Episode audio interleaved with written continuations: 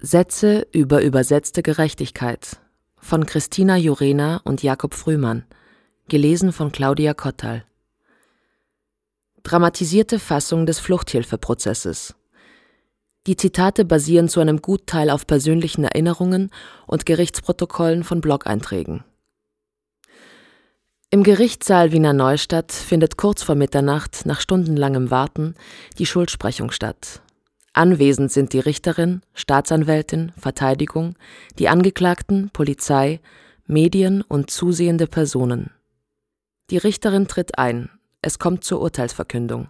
Nur wenige stehen auf. Die Richterin Vernehmen Sie das Urteil im Namen der Republik. Der Erst, der Zweit, der Dritt, der Fünft, der Sechst, der Siebt sowie der Acht Angeklagte sind schuldig. Die Verteidigung wirft ein.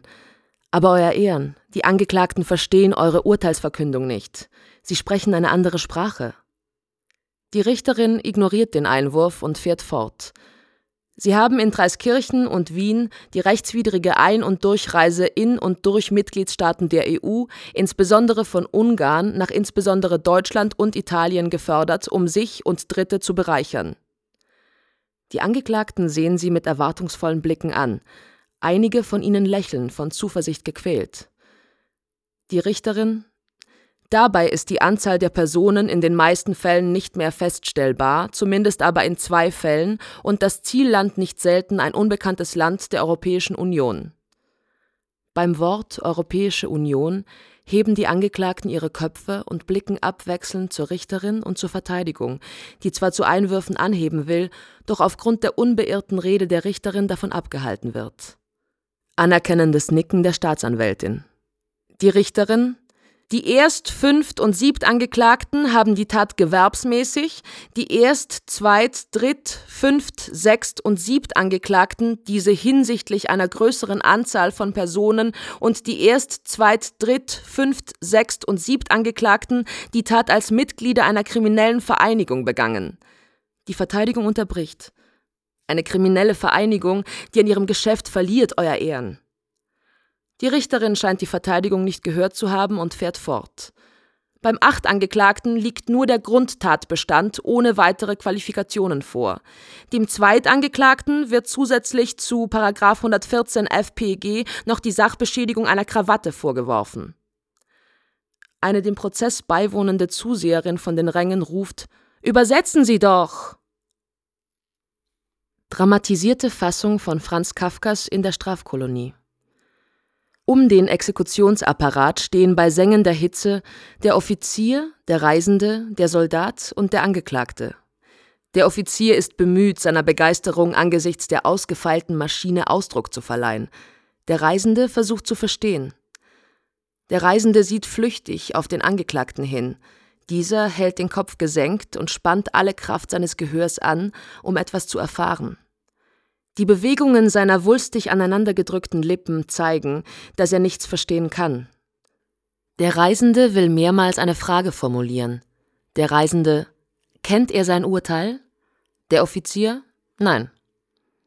Er will in seinen Erklärungen fortfahren, wird aber vom Reisenden unterbrochen. Der Reisende Er kennt sein eigenes Urteil nicht? Der Offizier Nein.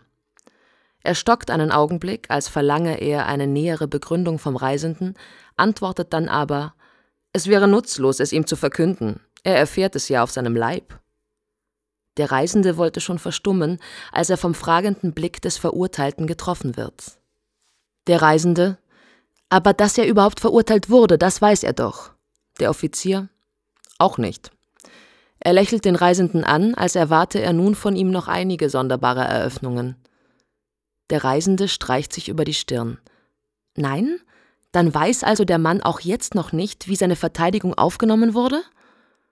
Der Offizier spricht ins Abseits, als rede er zu sich selbst und wolle den Reisenden durch Erzählung dieser ihm selbstverständlichen Dinge nicht beschämen. Er hat keine Gelegenheit gehabt, sich zu verteidigen. Der Reisende, er muss doch Gelegenheit gehabt haben, sich zu verteidigen. Der Reisende steht von seinem Sessel auf. Der Reisende streicht sich über die Stirn. Nein?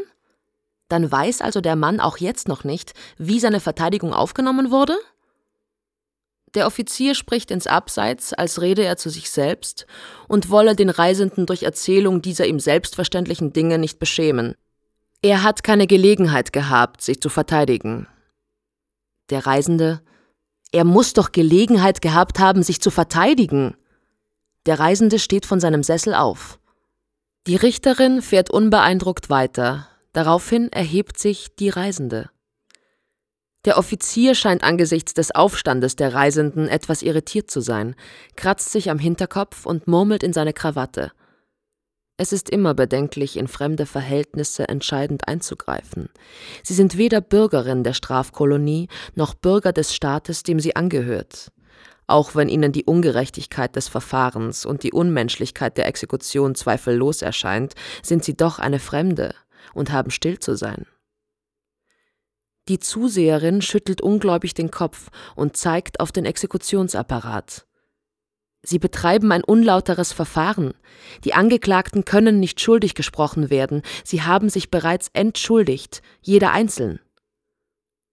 Der Offizier fasst sich, geht im Gerichtssaal ein paar Mal auf und ab, hält inne und sagt Der Grundsatz, nach dem ich entscheide, ist Die Schuld ist immer zweifellos. Sie wollen diesen Fall erklärt haben? Es ist ein ganz einfacher Fall. Die Richterin weiterhin unberührt von den Zwischenfällen. Die Angeklagten werden schuldig gesprochen, Menschen begleitet, verpflegt, beherbergt und ihnen Übernachtungsmöglichkeiten verschafft zu haben.